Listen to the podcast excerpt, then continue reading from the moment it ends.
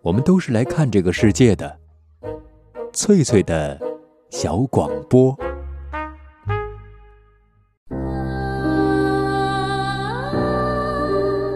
大家好，欢迎收听翠翠的小广播，我是翠翠。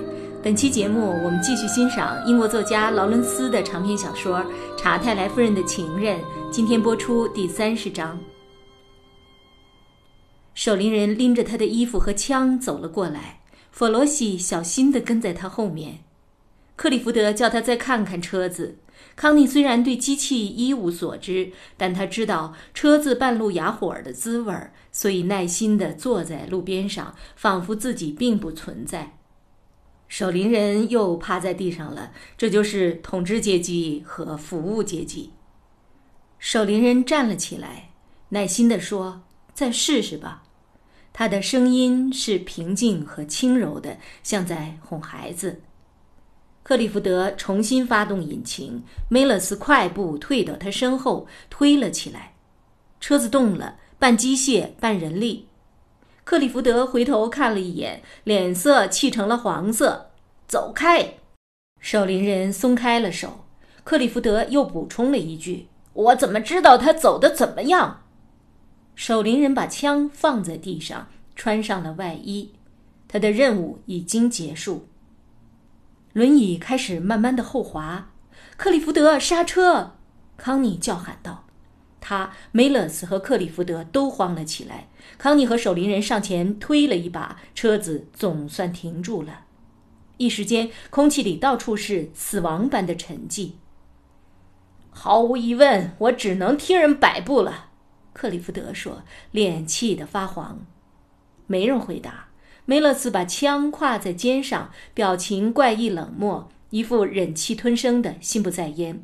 弗罗西差不多站在主人的两脚之间，警觉地看着一切。三个人都没了主意，被撵得破败不堪的风铃草丛中，三人汇成了一幅活画像。大家都沉默着。我想是该推一把了，克里福德故作镇静地说。没人回答，梅勒斯心不在焉，仿佛压根儿没听见。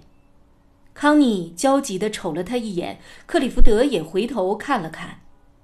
梅勒斯，你不介意把车子推回去吧？他冷漠地发号施令道。我希望我没说什么让你见怪的话。他补充了一句，但是语气很不高兴。一点也没有，克里福德男爵，你要我推了吗？请，守灵人走上前去，但这一次他没能推动，制动被卡住了。他们推着拉着，可是徒劳。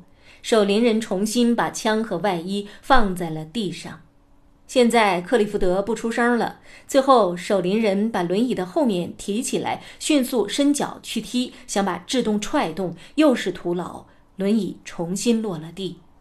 克利福德紧抓着轮椅的两侧，守灵人累得直喘气。别这么做，康妮朝他喊道：“如果你拉一下轮子，那就行了。”守灵人对他说，一边用手比划着要怎么做。“别再这么抬车子了，你会扭伤自己的。”康妮说，他气得满脸通红。但是守灵人看着他的眼睛，点了点头。康妮也只好照做。守灵人抬起轮椅，康妮用力一拉轮子，轮椅晃动起来。天哪！克里福德吓得喊了出来。但是好了，制动松开了。守灵人在轮子后面放了块石头，走到路旁坐了下来。这次用力过度，让他脸色苍白，有点休克。康妮看着他，气得差点叫起来。大家都没有说话，空气窒息了。康妮看见守灵人的两只手在腿上瑟瑟发抖。“你伤着没有？”他走过去问。“没有，没有。”守灵人几乎是有些愤怒的扭过头去。又是一阵令人窒息的沉默。克里福德金黄色的后脑勺岿然不动，甚至狗也没叫一声。天上的云正慢慢的越积越重。守灵人叹了口气，用他的红手帕擦着鼻涕。肺炎让我衰弱了很多，他说。没人回答。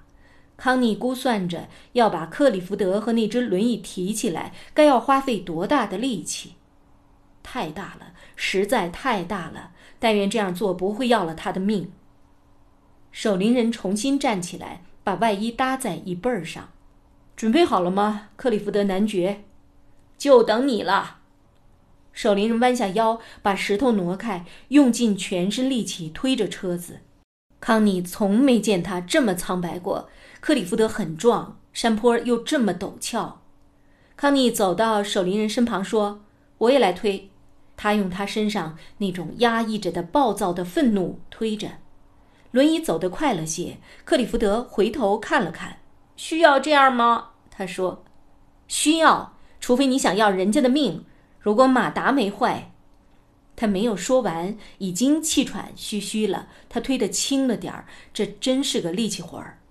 啊，慢点吧。守灵人微笑的在他身旁说：“你真的没伤着吧？”他关切地问。守灵人摇摇头。康妮看着他的手，这双手不大，短短的，因为饱经风霜已变成了褐色。这双手爱抚过他，他却没有好好的端详过他。他是这么的安静，有一种奇异的内向的安静，让康妮想要去握住他。他的整个灵魂为他颤动起来，他如此的沉默安静，不可靠近。而他呢，四肢渐渐恢复了力气，左手推着车，右手轻轻放在康妮圆润白皙的手上，爱怜地抚摸着她。一股力量焰火沿着他的腰部和背部向下游走，让他恢复了生气。康妮突然俯身吻了一下他的手。而这个时候，在他俩身前的克里福德男爵正优雅地高昂着头，一动也不动。到了山顶上，他们休息了一会儿。康妮很高兴可以松手了。她曾经幻想过这两个男人之间可以友好，一个是她的丈夫，一个是孩子的父亲。可现在这是根本不可能实现的梦。他们俩水火不容，势不两立到想要消灭对方。康妮第一次深刻地体会到仇恨是多么奇妙的一种情感，她也是第一次明确地仇恨起克里夫德来。这种仇恨生动清晰，恨不能将他从世界上扫除干净。说也奇怪，他这样的仇恨他，而且承认自己的仇恨，会让他觉得如此的充满活力。他心里想：我现在已经恨他了。所以我再也不可能和他生活在一起了。平地上，守林人可以独自推动轮椅。克里福德和康妮聊起天来，表示他已经完全恢复了平静。他说起在法国的艾玛姑妈，说起他的岳父写信来问康妮究竟是和他一起坐汽车去威尼斯，还是和他的姐姐希尔达一起坐火车去。我想坐火车去，康妮说。我不喜欢坐长途汽车，特别是尘土飞扬的时候。不过我还得问问希尔达的意见，他肯定希望你和他一起开车去。克里福德说：“也许吧，我得搭把手了。你不知道这轮椅有多重。”康妮走到车后面守灵人身旁，推着车子在淡红色的小路上前进。他并不在乎会被人看见。为什么不去叫菲尔德来？他那么壮，正好做这样的事儿。我在这儿等着就是。克利夫德说。很快就到了，康妮喘息着说。但是到达山顶的时候，他和梅勒斯都累得汗流浃背。很奇怪，这种共同的工作使他们变得更亲近了。他们到了屋门口，克里夫德说：“很感谢你，梅勒斯。我想我得换一台马达了。”到厨房里去吃午饭吧，差不多是吃饭的时间了。谢谢克里夫德男爵，我得去我母亲那儿吃饭。今天是礼拜天，随便你吧。梅勒斯把外衣穿上，看了看康妮，然后行了个礼，便走了。康妮有些失落的上楼去了。午饭的时候，康妮控制不住自己的情绪。克里夫德，你怎么这么狠心？不顾别人的死活，不顾谁的死活？守灵人，如果这就是你所谓的统治阶级，我真要替你难为情。为什么？他是一个虚弱的病人。说实话，如果我是服务阶级的话，我肯定会充耳不闻，让你干等着好了。我完全相信你会这么做。如果你们互换位置，他像你一样的对待你，你会怎么样？小传教士，你把两个地位和人格完全不同的人放在一起比较，是很无聊的。像你这样连起码的同情心都没有的人，才是最无聊透顶的。别忘了，你和你的统治阶级所谓的责任有多么重大，有多重，重大到我要去对我的守灵人去做一通毫无必要的感激吗？我不会的，这些还是留给我的传教士去做吧。哼，好像他和你不一样，你是人，他就不是人一样。总而言之，他是我的守林人。我每个星期给他两英镑，还给他屋子住。你给他？凭什么你要每个星期给他两英镑，还给他屋子住？因为他为我服务。我看你还是把这两英镑和屋子留给你自己吧。我想他也很想这么对我说，可惜他不愿意丢掉这份舒坦的工作。你还有你的统治，康妮说。你其实并不能统治，别再痴人说梦了。你不过是有两个臭钱罢了，用这钱来换取别人的服务，一个星期两英镑，或者用死亡来威胁他们。统治？你统治了什么？说来听听。怎么没话了吧？你只知道用钱来肆意横行，这和犹太人没什么两样儿。好一番精彩的演讲，查泰莱夫人。算了吧，你刚才在林子里的那一番表演才是真的精彩，我真替你难为情。我父亲比你这位绅士可要仁慈十倍。克利福德按铃叫了博尔顿太太，他的脸色已经发黄。康妮怒气冲冲地回到了房间，心想：去他的，去他的，用钱统治人。好吧，他可没用钱买下我，所以我也没有必要和他生活下去。一条死鱼一样的绅士，灵魂却是赛璐珞的。他们骗人真拿手，用他们的礼节和冷嘲热讽的思考来请人入瓮。他们和赛璐珞一样，都是冷血动物。他考虑晚上的事情，决定不再去想克里福德了。他不想去恨他，不想在任何事情上再和他有瓜葛。他不想让他知道自己的事情，特别是他和守灵人之间的感情。他们关于对待仆人的态度已经吵过很多次了，已经见怪不怪。克里福德觉得他对下人没有主子气度，而他则觉得克里福德麻木不仁，毫无同情心可言，像块冰冷的岩石。晚饭的时候，他像往日那样平静地下楼去。克里福德的脸色还在发黄，他发火就会变成这样。他在读一本法文书。你读过普鲁斯特的诗吗？克里福德问。读过，不过让我觉得讨厌。但他是个非常优秀的作家。或许吧，不过我不喜欢他，总是一副智叟的嘴脸。其实他并没有什么感情，只会制造大量的感情语句罢了。我讨厌这样自以为是的家伙。你宁可要不自以为是的兽性，也许吧。不过总可以写点儿不自以为是的东西。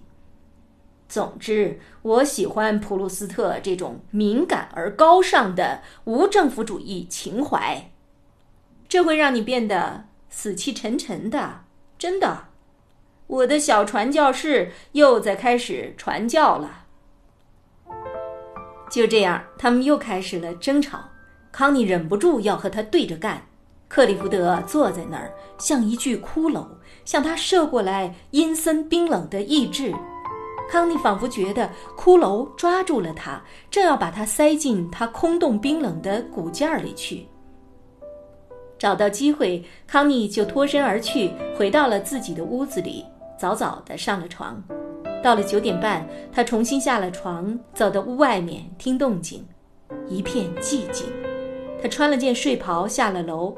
克里福德和博尔顿太太在打牌，他俩大概会玩到半夜。康妮回到了房间，把睡袍胡乱地扔到了床上，套上了一件薄薄的网球衣，外面加了件毛料裙子，脚上穿了一双胶底网球鞋，又披上了件风衣。这样，如果被人碰到，就说出去透透气；回来的时候被发现，那就说在晨露里散了会儿步。这是他在早餐前经常做的事儿。唯一的危险就是半夜里有人来卧室里找他。不过这应该不会发生，因为这样的事儿从来没发生过。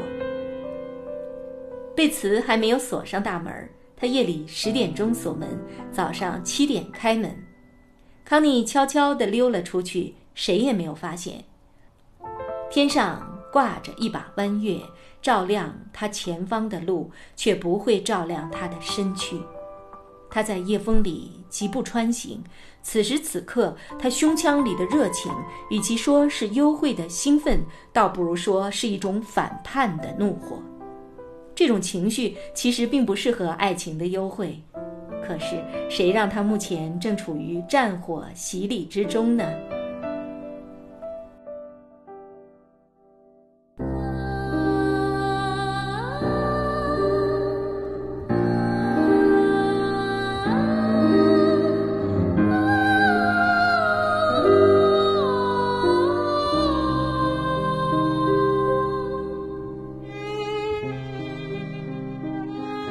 上播出的是长篇小说《查泰莱夫人的情人》第三十章，作者劳伦斯，翻译雍穆贝勒。这里是翠翠的小广播，我是翠翠，下次见。